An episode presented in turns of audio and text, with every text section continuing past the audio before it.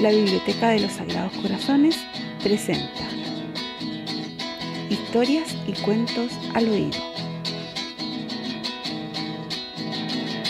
Y esta historia pasó en el mismísimo campo chileno, donde el guaso Pedro Urdemales se hacía famoso con todas sus historias.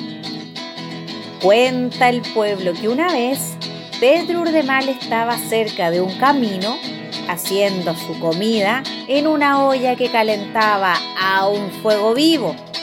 Hervía que hervía, que era un primor. En eso divisa que venía un caballero montado en una mula y entonces rápidamente se le ocurrió jugarle una mala pasada.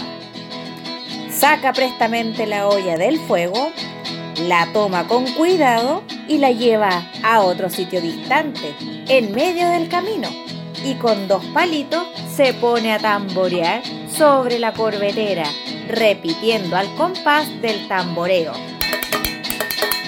Hierve, hierve, ollita hervidora, que no es para mañana, sino para ahora. El caballero que venía montado en el burro se sorprendió de tan extraña operación le pregunta, ¿y qué haces, Pedro Urdemales? Y el guaso le contestó, bueno, Iñón, lo que pasa es que estoy haciendo mi comidita. ¿Y cómo la puedes hacer si no tienes fuego? Le interroga el caballero. Y Pedro, levantando la tapa de la olla, repuso, ya ve, pues su merced, ¿no es que hierve la comidita? Harta hambre que hace por acá.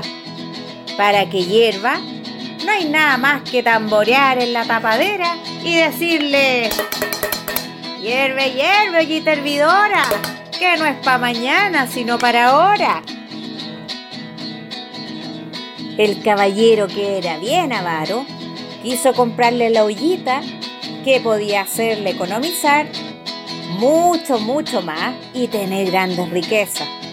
Pero Pedro Urdemale se hizo mucho de rogar hasta que le ofreció mil pesos por ella. Y Pedro la aceptó y le dijo, ya puñón, recuerda lo que hay que hacer.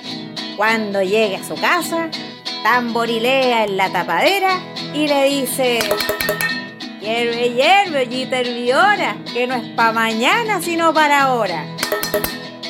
El viejo que creyó todo pensó que había hecho un gran negocio.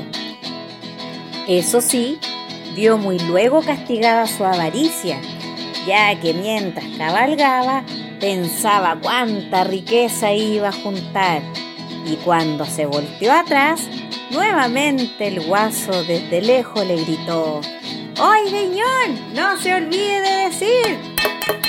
Hierve, hierve, ollita hervidora, que no es para mañana, sino para ahora. Cuenta entonces la gente del lugar que siguió engañando a la gente por donde pasara, con sus historias y sus inventos, siempre salía ganando y contento